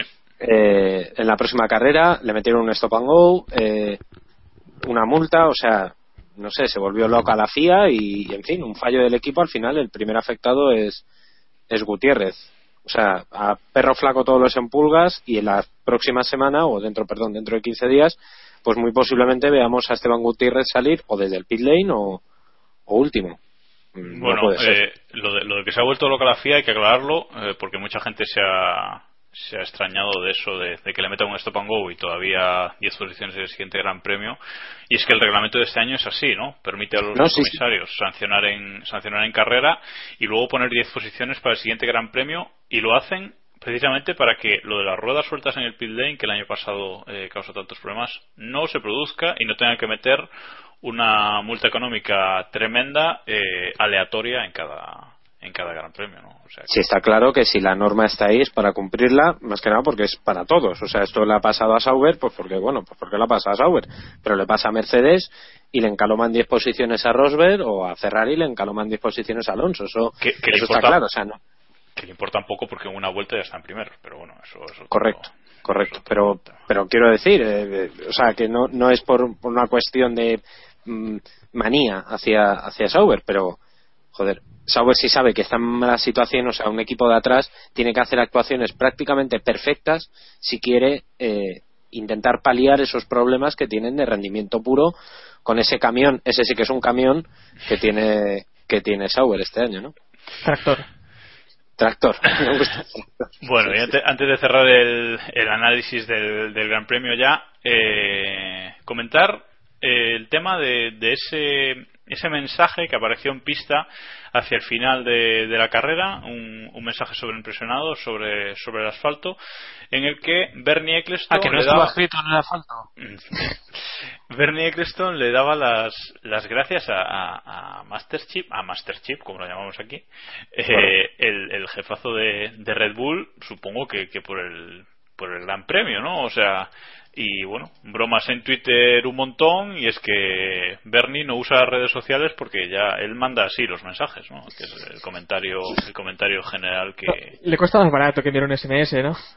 Sí, sí, o, o él no usa WhatsApp, no, él usa sobreimpresiones sobre, sobre pistas. Bueno, no sé, yo lo vi muy fuera de lugar el mensaje, evidentemente es su circo y se lo eso cuando quiere, pero no sé. Se te ha colado la palabra eso cuando quería decir folla. Ah, Eh, perdón. Jacobo. Perdón, perdón, perdón, sí. Vale. Bueno, no sé si queréis comentar algo al respecto, si no, pues ya, ya seguimos, porque... Ridículo, ¿no? Es que, no sé, completamente ridículo. Es que, como tú comentas, es muy fuera de lugar este mensaje que, que bueno, lo puede decir en a la prensa, lo puede decir eh, donde quiera, pero reimpresionarlo ahí en, en el circuito, no sé, a mí me pareció un mensaje muy ridículo. Y así es Pues de la carrera. Fíjate que yo creo que fue una jugada muy inteligente. Bernie no da puntada sin hilo y acaba de enseñar a los publicistas o a las marcas dónde tienen que meterle pasta. Lo veo a, pero vamos, clarísimo. Esto lo que ha provocado es que está ahora mismo el director de marketing de Red Bull Mundial o no, no, o por no decir Red Bull porque ya está muy metida, pero Coca-Cola eh, y decir, si tú quieres ver un anuncio en medio del asfalto del circuito de Abu Dhabi o en el circuito de Mónaco, mm, lo puedes hacer así. Yo lo he hecho, mira. Lo que acaba de hacer Bernie, te lo digo en serio. O mandarle un mensaje a tu mujer, decirle O mandarle a- Eso es, pero yo creo, creo que claramente lo que ha hecho Bernie Eccleston es enseñar a las grandes marcas mundiales dónde tienen un hueco más para meter su publicidad. Pero, pero ¿más huecos? Sí, sí, Ya sí. nos ponen, a, a lo mejor aquí hay gente que no lo sepa, pero en cada, en cada circuito nos ponen ya publicidad eh, digital. Eh, no- que no cada vez se nota, bien, se que nota cartel más, hacemos- por cierto. Sí, Sí, sí. sí, sí, eso hay que mirarlo. ¿eh? son cartelones enormes que meten también digitalmente, que eso no está realmente en el circuito. Y bueno, yo creo que ya sobra también meter en asfalto. Ya, ¿Qué más?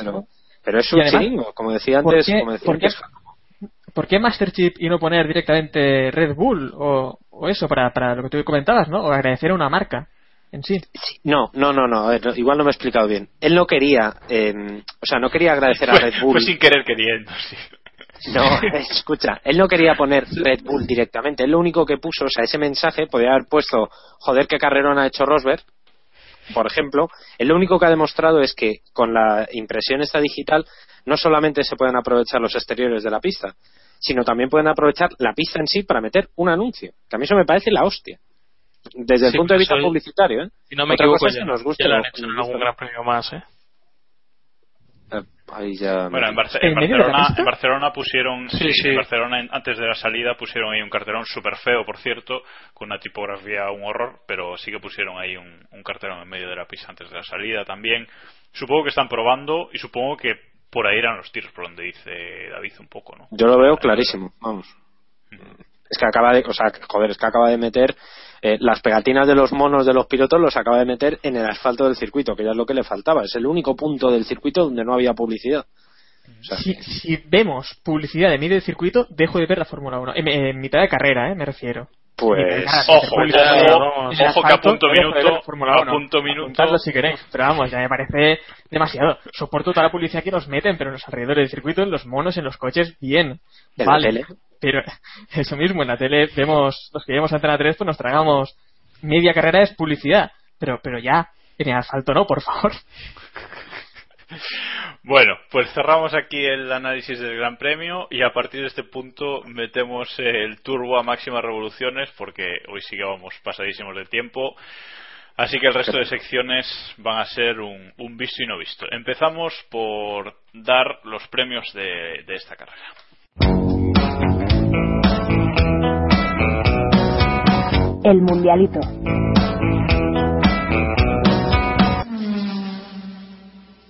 Pues empezamos con, el mundialito. Ya sabéis, damos 3, 2 y un punto a los pilotos que nos han parecido los mejores del Gran Premio y menos uno al que nos ha eh, parecido peor. Eh, y empezamos por el menos uno porque a él le acompaña también el premio Bandera Negra de, de esta carrera. Así que, Iván, empiezas tú dando el menos uno solo. El menos uno yo se le voy a dar a Kimi Raikkonen. Simple y llanamente. Vale. Eh, Héctor. El menos uno para Sebastián Vettel. Te da la culpa el chaval. Y David. Hombre, si que no lo explico. No, no, no, no, no hay por- tiempo, no hay tiempo. Bueno, yo, yo sé- le quiero dar el menos uno a- al equipo Sauber en general, pero como no puedo y me cae peor, pues se lo doy a Sutil. Sí, porque el otro tiene voz de teleñeco y eso siempre que, que no. Pues, Hace risa, hace risa, hace correcto. hace risa, correcto. correcto. Bueno, y yo voy a coincidir con Iván, se lo voy a dar a Kimi porque lleva una temporada horrible. eh, y- Jacobo, Jacobo, estoy viendo la, la tabla y tú se lo diste a Sebastián Vettel. ¿Qué me estás contando? No, no, no, esos son puntos, eso es el punto de Diego, Injusticia. ¿vale? ¿Qué punto Diego? No, ban- bandera negra, Jacobo, Gran Premio de Austria. Bueno, como quieras. Pero es mi bipolaridad, o sea. Ya, ya, ya. No, no, venga, vamos Pero a no me critiques a mí por eso. Vamos a ser. Que, que si quieres lo explico. Si me das tiempo, explico también el menos uno. Vamos a Tal. ser consecuentes y se lo voy a dar a Vettel. Venga, ya está. Eh, a ver, explícalo, rápido.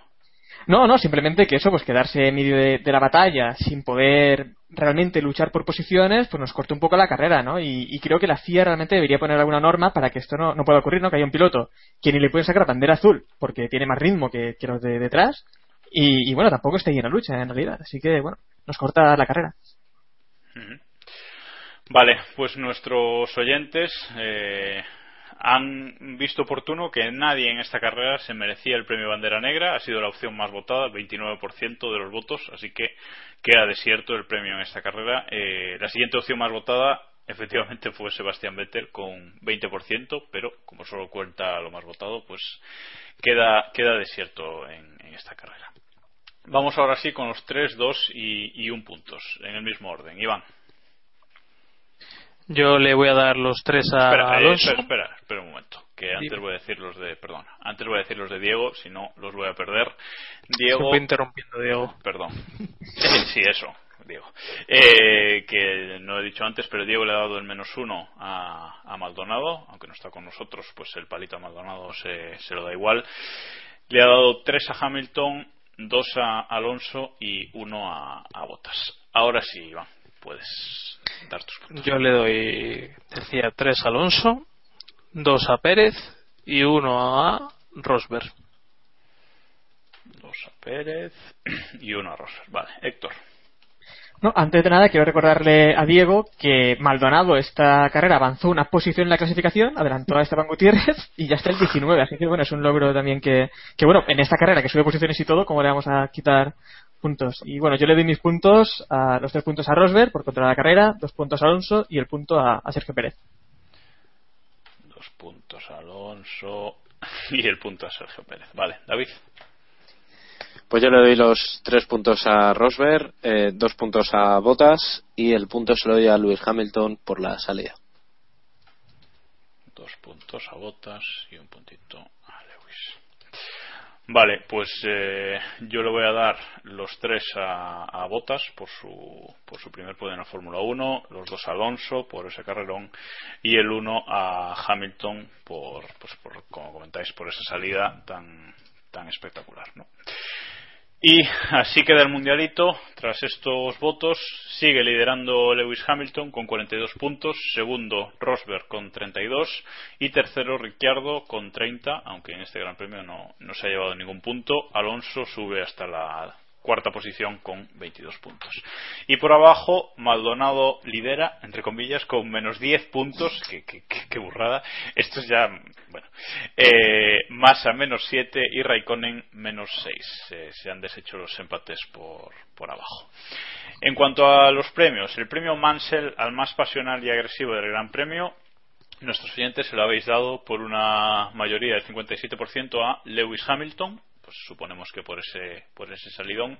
Y el premio Prost al más inteligente y calculador del Gran Premio también ha habido consenso, con el 57% de los votos se lo habéis dado a Nico Rosberg. Así que dos eh, premios para, para Mercedes en, en este Gran Premio. Y ahora, sin enrollarnos más, vamos a contestar alguna pregunta de los oyentes, pero hoy lo sentimos, pero van a tener que ser pocas. La pregunta del oyente. Hoy nos habéis hecho bastantes preguntas, la verdad, por Twitter con el, con el hashtag PreguntaKP, que siempre tras los grandes premios y todas las semanas os estamos pidiendo preguntas para responder en el, en el programa. Y bueno, la verdad es que hoy habéis respondido, tenemos bastantes, pero estamos muy cortos de tiempo, así que vamos a, a responder pocas. Eh, volved a intentarlo la semana que viene y gracias de nuevo por, por contestarnos. Primero, dos muy rápidas para, para David, que hoy no hemos hablado del tema y hay que sacarlo. ¿Para cuándo los diez mandamientos del chiltonismo, David? Estamos en ello, pero como buen chiltonistas que sois, debéis saber que vamos lentos. Vale. Y la segunda, eh, que si Seb- Sebastián Vettel parado después de la salida Still Faster than Chilton. Correcto. Vale, estas preguntas, eh, la primera de arroba José Antonio-GL, un habitual de esta sección, y la segunda de arroba tontasf1. Y ahora vamos con alguna pregunta un poquito más seria, y es que nos pregunta arroba marcotf1 eh, si los resultados de Vettel se parecen tanto a los que tuvo a principios de, de 2012, ¿por qué se duda ahora más de él eh, que hace dos años? ¿Por qué creéis que hay esa tendencia pues a, pensar que Vettel no está dando el nivel o, o como sea? Héctor. Bueno, eh, en 2012 también es que te- tenemos que tener en cuenta que estaba Mark Webber, que es un piloto con mucha experiencia y, y sabía controlar un coche tal vez en esas circunstancias, ¿no? Pero aquí esta temporada lo que más sorprende es eso, que, que Ricardo sí que esté sacando, eh, no el 100% tal vez al coche, pero está sacando un buen rendimiento a un coche y, y Sebastián Vettel no lo está logrando, pero también es verdad que estamos sumando aquí eh, todos los problemas que está teniendo Vettel y que después en la clasificación pues se agranda esa, esa distancia que tal vez no es, no es tan enorme, ¿no? Hará falta ver durante la temporada qué es lo que va ocurriendo. He buscado, yo he buscado lo- los resultados de Vettel, como ha dicho que unos resultados parecidos, y bueno, en, en 2012 Vettel tuvo en las ocho primeras carreras tuvo un abandono, una victoria, un segundo puesto, dos cuartos puestos, un quinto, un sexto y un décimo primero. Y este año lleva tres abandonos, con lo cual ahí ya hay una diferencia importante, dos eh, terceros puestos, un cuarto, un quinto y un sexto. Los resultados en cuanto a puntos eh, son peores este año, pero yo creo sobre todo es eso que dices tú, Héctor, que la diferencia con su compañero eh, le está matando. Que su compañero esté por delante y tenga más puntos y en las carreras eh, normalmente esté delante también y en clasificación le está matando un poco, ¿no, Iván? Hombre, es evidente que Ricciardo ha sorprendido a todos y el primero a Vettel. Y pero hay que pensar que en realidad todos empiezan de cero en este en este nuevo inicio con estos coches y quizá Vettel sí que no tenga no tenga ni ni la ni la costumbre de, de haber peleado con, con, coches malos que pueden tener su puede tener su, sus rivales. Y Ricciardo también ni esa experiencia tan vasta que pueden tener pilotos como Alonso, Baton, Hamilton y compañía de haber probado bastantes tipos distintos de, de monoplazas. Y eso puede, puede estarle pesando ahora mismo. Yo quería apuntar eh, rápidamente, muy rápidamente, quería recomendar a todos a ver si podéis encontrar la columna que escribió Joan Vila del Prat en El País este domingo, eh, perdón, este domingo o este lunes, no recuerdo bien, en la que daba la clave sobre la cual él cree que, que Vettel le está yendo entre comillas mal esta temporada. Es una cuestión técnica puramente. Vettel siempre ha estado eh, a punto o, o, siempre ha estado muy preparado con coches con mucha carga aerodinámica, con mucho apoyo aerodinámico, coches aerodinámicamente perfectos, como han sido los últimos Red Bull, y en el momento en el que el coche ya no es tan dócil, no es tan perfecto, no está tan preparado, eh, aerodinámicamente hablando, sufre mucho más, ¿no? En cambio, Ricardo sí has tenido que pelear con coches bastante más correosos, bastante más peleones en el sentido de, el punto de vista aerodinámico y por eso se está adaptando mejor a este, a este Red Bull, ¿no? El título de la columna, quiero recordar, es Vettel se hace mayor o la mayoría de Vettel o, o algo así un poco lo mismo que, ocurrió en 2012, ¿no? Con, con, Weber, que bueno, el mismo Horner decía que Weber era capaz de pilotar cualquier coche, sacar el rendimiento del coche, mientras que Vettel, eh, si el coche no estaba, no estaba cómodo, aerodinámicamente también hablando, eh, pues no se sentía, no podía sacar Eso ese es. rendimiento de él, de. Sí, sí. Bueno, y vamos a acabar ya la sección, lo sentimos un, una vez más por no poder contestar a todo, pero vamos a acabar la sección con una pregunta y un análisis de, que nos hace arroba David Plaza eh, que nos dice que hagamos una evaluación objetiva de la temporada de Massa y Botas. Eh, él dice que para él suspenso para Massa y aprobado justito para, para Botas. Y también nos dice que qué tiene que conseguir Williams para que arroba McCormick, es decir, Iván, vuelva a Twitter. Así que por alusiones, Iván, puedes contestar las dos cosas. Eh, lo de Twitter, a lo mejor dominar como en los años 90 eso es lo que van a seguir, porque visto lo que hay que leer, pues estamos mejor mirando el, el bote del champú. Y la evaluación de, del, de los dos pilotos, yo creo que Massa sí que le daría un 4 o algo así. O sea, tampoco creo que haya sido un desastre, porque tampoco yo esperaba demasiado de, por su parte, como creo que todos los que estamos aquí esta noche. Y a Botas yo sí sería un poco más más complaciente para él, le daría un 6, pero vamos, eh, tiene que, que espabilar y hacer más carreras como las de este fin de semana para mantenerse en esa nota. Ya no es un debutante, ya lleva 30 carreras en Fórmula 1 y creo que llega el momento de, echarse el equipo a la espalda y, y empezar a obtener resultados sin, sin esperar, sin esperar demasiado creo que lo normal debería ser que superara a Massa con, con regularidad. O sea, eso, eso creo que es, sería el objetivo de Botas para, para este final de temporada. Y el de Massa, pues bueno, pues intentar ir por lo negro y no liarse mucho para, para obtener resultados. Bueno, supongo que estamos todos de acuerdo, ¿no? Yo sí. Bastante sí, sí. de acuerdo con la opinión de Iván. Bueno, pues entonces ahora eh, dejamos esta sección atrás y vamos a repasar nuestra liga. La liga Keep Pushing.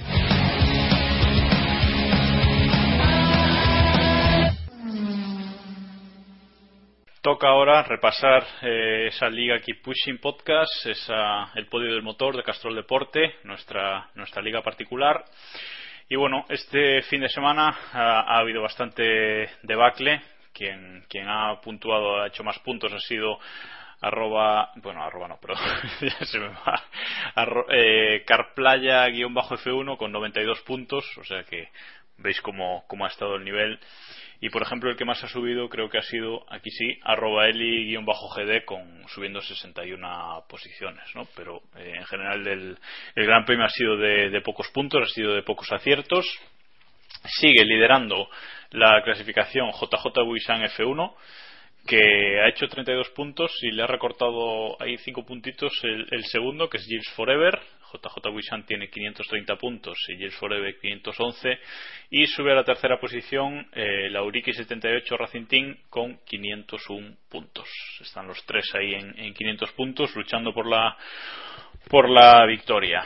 Eh, somos 186 participantes y bueno, podéis seguiros apuntando. Ya sabéis, entráis en nuestro blog keeppushing.golpers.com. En la columna de la derecha tenéis ahí un enlace sobre cómo, cómo participar. Por lo menos, si queréis ganar el, el Race by Race, ¿no? esa clasificación de, de puntos de particular de cada gran premio, aunque no luchéis por el título final. Y en cuanto a la clasificación particular de los miembros de este podcast, la cosa sigue a un nivel lamentable, aunque hay que decir. Totalmente. Aunque hay que decir eh, que Sánchez de Castro ha sido el que más Vamos. puntos ha hecho en este Gran Premio, empatado con Iván. Un servidor, ha, un servidor ha sido el que ha hecho menos. No vamos a decir remontada. Números, remontada, sí. Remontada. Y, de todas formas, David sigue su último con 288 puntos. Correcto. Eres el único, eres el único que no ha alcanzado los eh, los 300 puntos. ¿Cómo... Soy el Chilton del podcast. Y, y, y, orgulloso de ello. Bueno, un servidor sigue, sigue líder con 388 puntos. Y nada más, eh, lo dejamos aquí. Seguid participando, que, que nos da la vida la, la Liga Keep Pushing. Y vamos ya a cerrar el programa con un poquito de actualidad muy breve. Actualidad.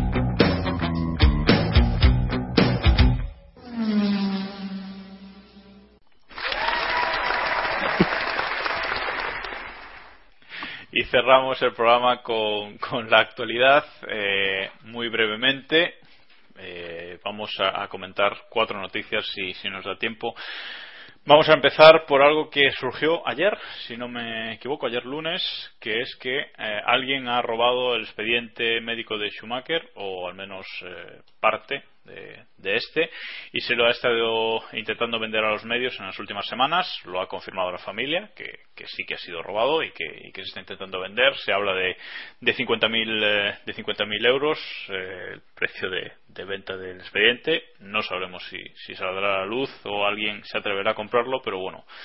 La noticia está ahí. Ya habíamos tenido eh, noticias de que alguien se había hecho pasar por cura en los primeros eh, en los primeros días del accidente de Schumacher para entrar en el en el hospital y sacar información. Eh, bueno, un circo que hay montado al, alrededor, un circo mediático alrededor de Schumacher que no sé si lo ha propiciado la familia con tanto secretismo, David.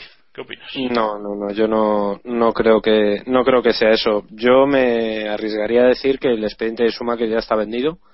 Si conozco un poco el gremio, sé que hay gente con los suficientes pocos escrúpulos como para como para comprarlo.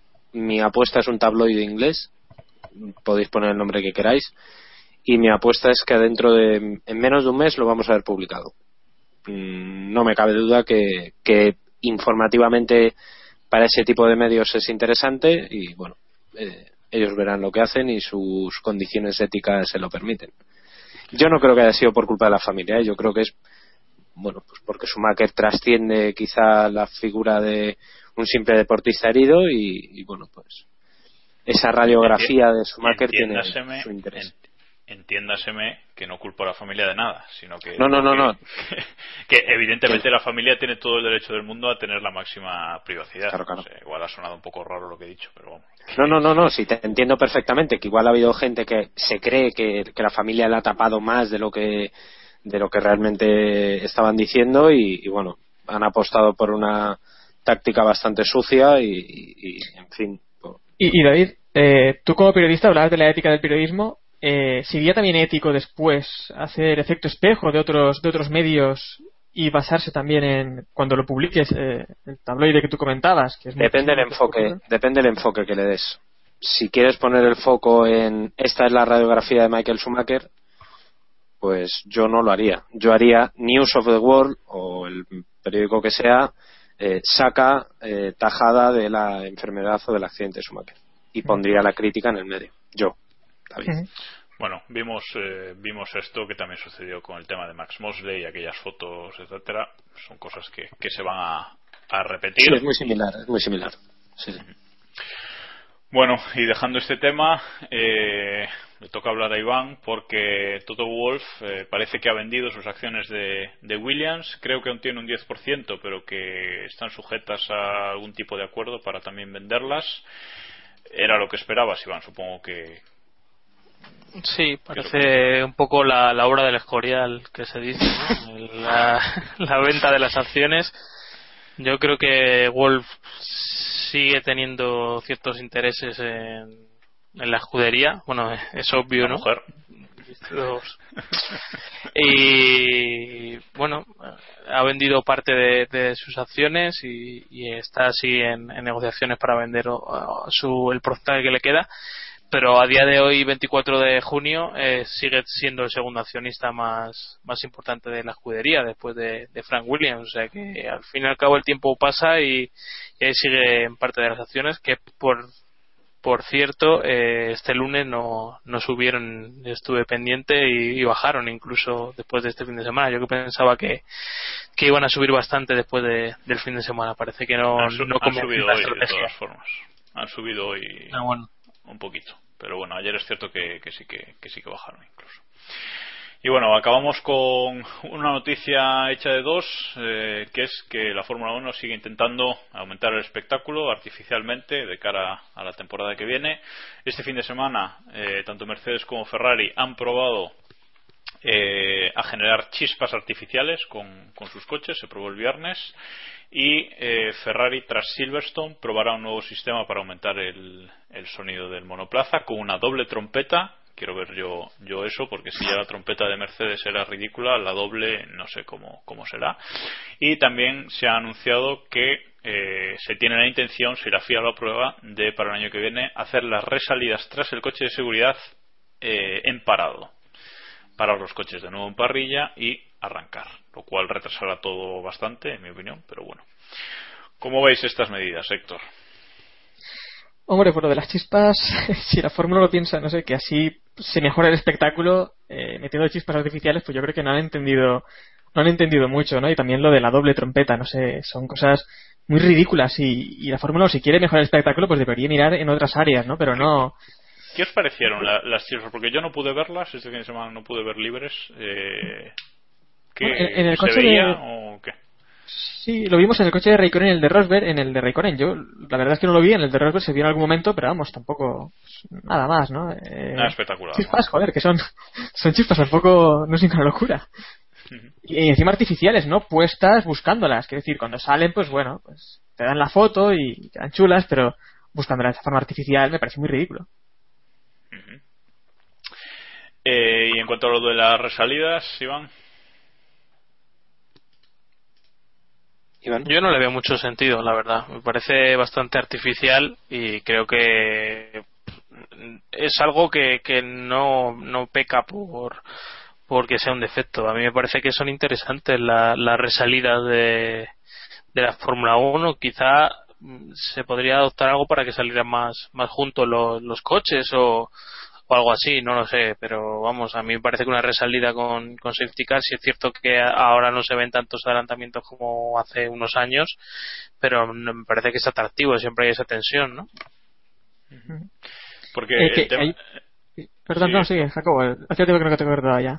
Vale, no, digo que, que el, eh, será será curioso también el sistema ¿no? que van a usar para estas resalidas, porque ¿qué van a hacer? Cuando hay un accidente, sale el coche de seguridad, da una vuelta y ya paran los coches en parrilla, pueden entrar los mecánicos, no, los coches van a tener que estar en, eh, arrancados, eh, sobrecalentándose, parados en parrilla. Hay muchas cuestiones que yo no le veo mucho sentido. O va a estar dando, o van a estar dando vueltas hasta que sea la resalida y luego parar en parrilla, lo cual es absurdo. O sea, no sé. Sí, eso se llama bandera roja, ¿no? Eh, lo claro, que quieren hacer. Exactamente.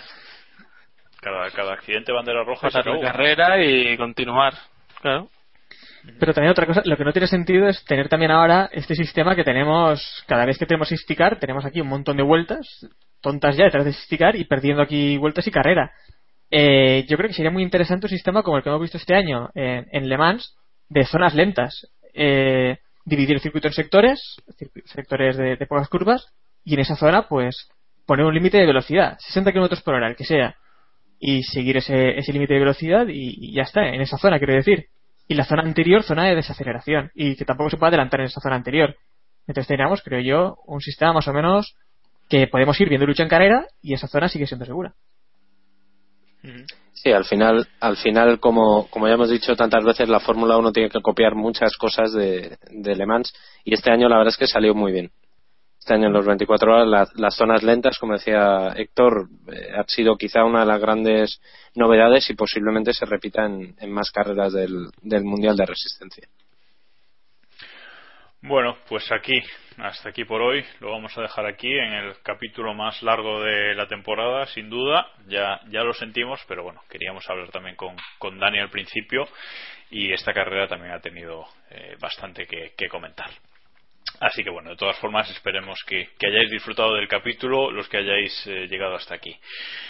Ya sabéis que para poneros en contacto con nosotros podéis hacerlo a través de nuestro blog keeppushing.wordpress.com. Si nos queréis mandar un email podéis hacerlo a keeppushingf1.gmail.com y estamos en las redes sociales Google Facebook y Twitter. En estas dos últimas somos KP Podcast y bueno, sobre todo en Twitter es donde más rápido nos podéis encontrar y donde seguramente más rápido os, os contestaremos y por donde os pedimos también preguntas para, para cada capítulo.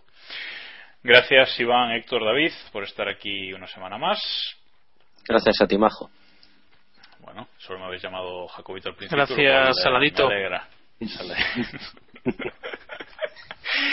Y bueno, gracias también a, a- a nuestros oyentes por, eh, por escucharnos. Eh, nos despedimos con el Just Drive de Alistair Griffin y nos escuchamos la semana que viene ya con el análisis del Gran Premio de. Uy, ahora mismo. Gran Bretaña. Del Gran Premio. Ay, es cierto, Gran Premio de. Análisis no previo. de- Previo, previo, previo. perdón, previo, previo, sí. Con el, nos escuchamos la semana que viene con el previo del Gran Premio de Gran Bretaña, no Inglaterra. Ojo ahí, porque hay confusión. Así que nada, os esperamos aquí y ya sabéis, hasta entonces, keep pushing al máximo. There is a star that lights the road. Will it take me to the end? Well, I don't know. But for one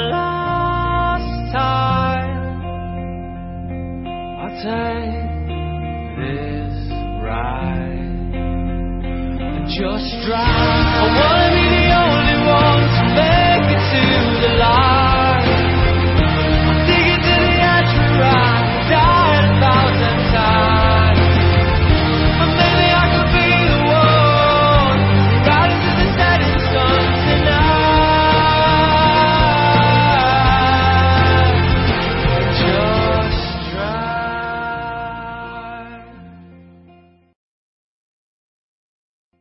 Oh, qué alivio.